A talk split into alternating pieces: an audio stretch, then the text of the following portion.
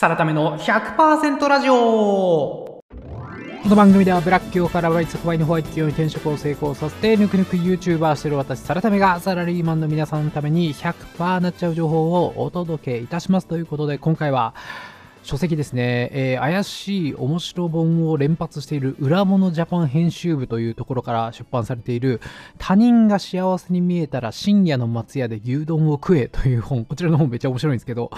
えー、こちらの本を題材に人生一度きりの間違った解釈というお話をさせていただきたいと思います。人生一度きりってみんなよく言うんだけども、これ間違った解釈してるよという、そんなお話でございます。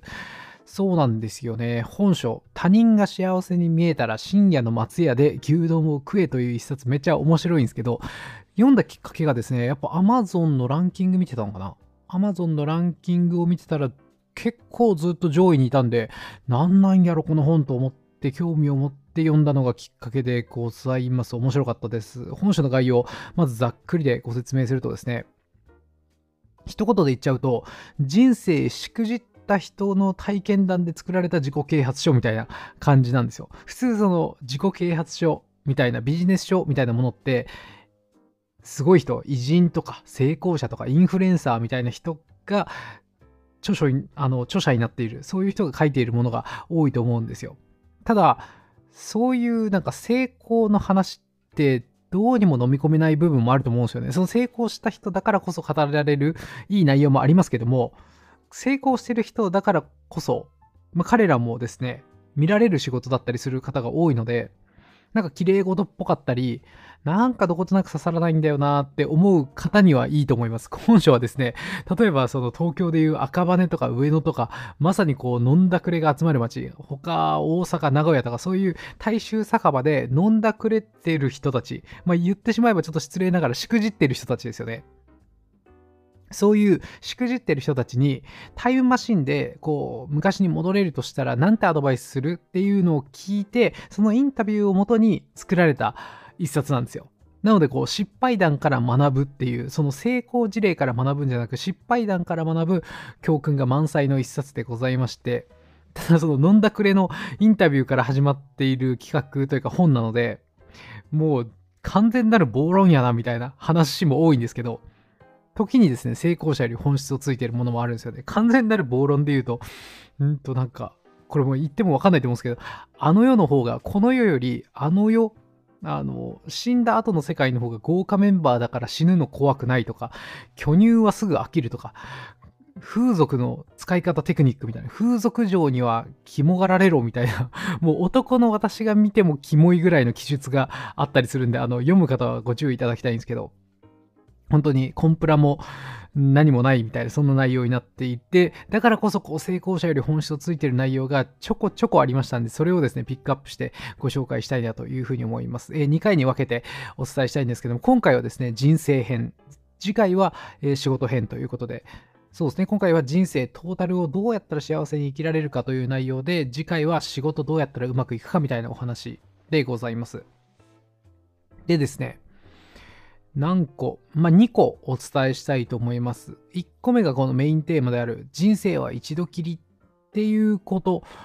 その解釈をですね、間違っちゃいけないよという話ともう1個ですね。まず1個目、こちらからいきましょう。人生一度きりってみんな言うじゃないですか。で、人生一度きりのその後に来る言葉って、だからチャレンジしようと。無謀だと思っても無理だと思ってもどんどん人生一度きりなんだしチャレンジしていこうぜみたいな話がよく語られると思うんですけど本書で、えー、これは何歳の方かな？64歳の方かな？にインタビューしてる内容で、えー、人生一度きりの解釈間違えるなよと。まあ言ってしまえば人生は一度きりだからこそ無茶するなと。安定を手放すなという成功者とは真逆っぽいことが語られていてですね。というのもこの方が、えー、現在は64歳なんですけど、まあ、約20年前42歳の時にもともと会社員だったんですけども脱サラして、えー、夢だったプラモデル屋さん模型屋さんって書いてあったかな、えー、プラモデルプラモデル屋さんを始めたらしいんですよ。でご家族もいらっしゃって奥さんにも反対されたと。いやいやそんな安定感ないやろと。普通に会社員に稼げてるんだからそれでいいじゃないかと言われたんだけども押し切りましたと。いや、俺はプラモデル屋さんやるんだと。もう42歳になって残された時間も長くない。人生一度きりなんだと。まさにこの人生一度きりという言葉を使ってプラモデル屋さんを開業したところもう全然ダメだったと。これ成功者の方だったらこれでなんか全国チェーン店になりましたみたいな話になりますけどやっぱそう簡単ではないんですよね。もう全然ダメだったと。2年も持たなかったというお話で結局借金まみれになっちゃいましたと。こっからの教訓ですよね。その20年間借金まみれになってしまった後の20年間を過ごしたこの64歳無職の方が語る内容からすると人生一度きりだと。人生一度きりなんだけどもだからこそ無茶しちゃいけないと。それ人生一度きりなんだけども大失敗したらもうこの人レベル借金まみれになるぐらいの失敗したらもうそこで終わっちゃうよというお話が語られていました。なので一度きりの人生なんだけども本当にえげつない失敗するとその一度きりの人生がめっちゃ短くなっちゃうから安定ってなんだかんだやっぱ大事なんだよねと。人生は一度きりだからこそ無茶しすぎない安定を大事にするっていう心がけも大事だよと絶対巷の自己啓発書には書いてなさそうなことが書いてありました。でこの系統の話がたくさん書いてあってですね、あの別の方なんですけど、これは45歳ぐらいの、45歳か、45歳会社員の方、夢なんか買わなくても、叶わなくても楽しい。夢なんか叶わなくても結構楽しいよ、みたいなお話も書かれていて、その方はですね、学生時代から30歳ぐらいまでずっと売れない役者をやってましたと。で、全然結局ダメで、30歳頃に普通の会社員の仕事に就職しまして、それで普通の仕事をしてみたらやっぱ俳優の役者の仕事より全然おもんない。自分は負け犬なんだとめっちゃ押し込んだらしいんですけども、ただ今、その30歳の頃から15年ぐらい働いて今会社員で45歳で、今現在振り返るとめっちゃ楽しいなと思ってるみたいなんですよ。うん、別にこう夢が叶ってるわけじゃないんだけども、たまに好きなパチンコに出かけて、そうご家族もいるみたいなんで、その長男のサッカー、あの子供のサッカーをですね、狙い事のサッカーを応援したりとか、休みの日にゆったりと自宅で映画見ながらビール飲んでみたいな、こういうことがあれば、この趣味と娯楽があれば、夢なんかなくても、挑戦なんかしなくても、全然人生楽しいよね、みたいなことも書かれていました。あと、これもありましたね。61歳のアルバイトの方、これはちょっと事例がもう本当に下水なっていう感じなんですけど、やらない後悔はすぐ忘れるみたいな。やらない後悔は引きずるから、やった後悔の方がいいみたいな。とにかく挑戦しろみたいな話ありますけど、その逆で、いや、やらない後悔も意外に忘れるよみたいな。これはですね、ちょっと具体例、そのエピソードが全然共感できない人も多いと思うんですけど、どんな事例を使うかというと、テレクラで、テレクラって私もその、なんですかね、清純ぶるわけじゃないですけど、あんま仕組みよくわかってないんですけど、まあ、テレクラって結構昔の仕組み、今もあるのかなうん、テレクラで知り合った女性、だからまあ風俗みたいな感じですよね。それで風俗で知り合った女性がいかにももうなんか性病を持ってそうな感じだったらしいんですよ。で、その女の人がそのゴムなしでやっていいよみたいな感じでこうめっちゃ誘ってきて、で、その時にいや、やらない後悔は引きずるよなと思って、えいと思ってやったらしいんですけど、その時にめっちゃめちゃ性病になったと。とんでもなく性病になって、それ奥さんにもバレちゃって、はちゃめちゃ怒られて、離婚しそうになったみたいな エピソードが 書かれていて、で、その人が振り返るに、あんなゴムつけたかどうかなんて、うん、つけようがつけまいが、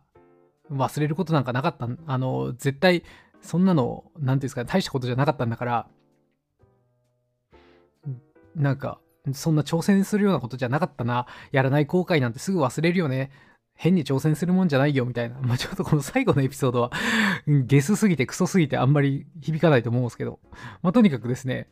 その人生一度きり、だからこそ挑戦しようとか、夢に挑戦しようみたいなことばかりが素晴らしいってわけじゃないんだよねと。これ成功者の方じゃない方にインタビューしてるからこそ出てくる、これも一つの人生の真理だなと思わされたエピソードでございました。こっちの話が一番したかったので、もうもう一つはおまけみたいな。で、これもなかなかいい話だなと思うんですけど、これは54歳普通の会社員の方がおっしゃっていたことで、人生の充実に関する話ですね。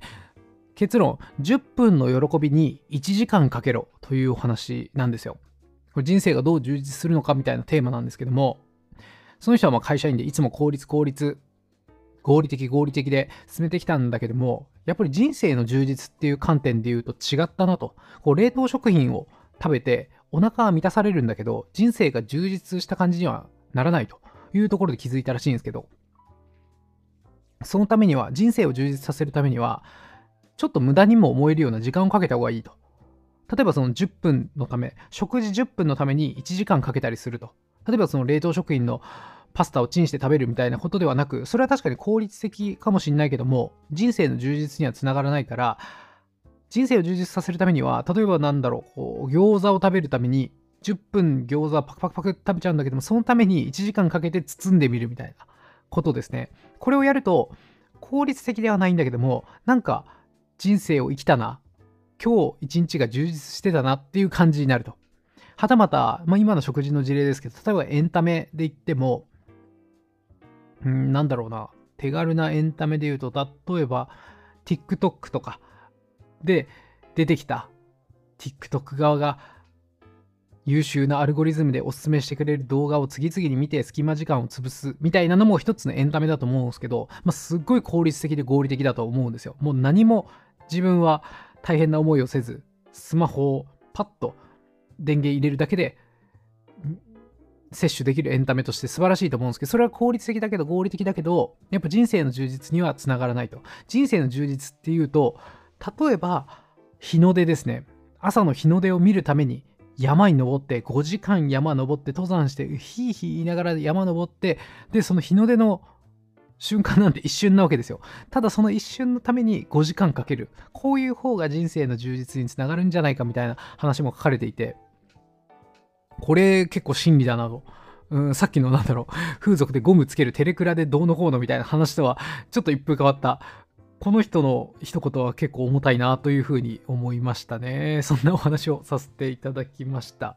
えー、今回はですね、まとめさせていただきたいと思いますが、えー、怪しい本をですね、連発されている裏物ジャパン編集部というところから出ている他人が幸せに見えたら深夜の松屋で牛丼を食えという本を題材に、えー、人生一度きりっていう言葉、この言葉を間違った解釈しちゃダメだよという、ダメだよというそんなお話をさせていただきました。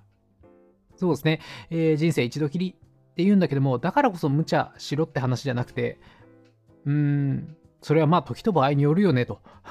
人によっては人生一度きりだからこそ安定に走る、安定を大事にする、無茶しない、そういう選択が大事な人もいるよね、みたいなお話。そしてもう一つが10分の喜びに1時間をかけろと。合理的、効率的っていう話で言えば、うん、冷凍パスタチンして食べればいいんですけども、それでは人生の充実につながらないからめっちゃ非効率だけども自分で餃子を包んでみたりとか一瞬の日の出のために登山してみたりそういう不合理な全く効率的ではない生産性のかけらもないことに人生の充実があるんじゃないかみたいな。お話が書いてあったんでご紹介をさせていただきました。えー、次回もですね、本書を題材に少し話させていただきたいと思います。今回はこう人生の幸せみたいなテーマでしたけども、次回は仕事ビジネス論ですね。この赤羽上野とかで飲んでる飲んだくれのおじさんたちが語る仕事論ビジネス論そこにはですね、多様性とかコンプラ関係なしだなみたいな お話もあるんですけども、だからこそ今はもう多様性コンプラを意識してこう、ドストレートにものが言えない人ばかりですけども、もうこの本にはですね、もうテレクラの話とか風俗の話とかもバンバン出てくるぐらいなんで、そういう話関係なしの、なんじゃそれと思いながらもどこか納得できる仕事論、ビジネス論がありますので、ぜひ次回もお聞きいただきたいというふうに思います。ってことで、いってらっしゃいサラタメの100%ラジオ最後までお聴きいただきありがとうございます。感想やご質問など何かコメントあればぜひ Twitter にてお願いします。ハッシュタグサラ100、カタカナでサラ、数字で100とハッシュタグつけてツイートいただければ必ずいいねしてなるべく返信するようにいたします。今後も平日の朝、週4、5回の配信をゆるりと続けていきますんで、ぜひ通勤や朝散歩のお供として末永くお聴きいただければと思います。ではまたお会いしましょう See you next time.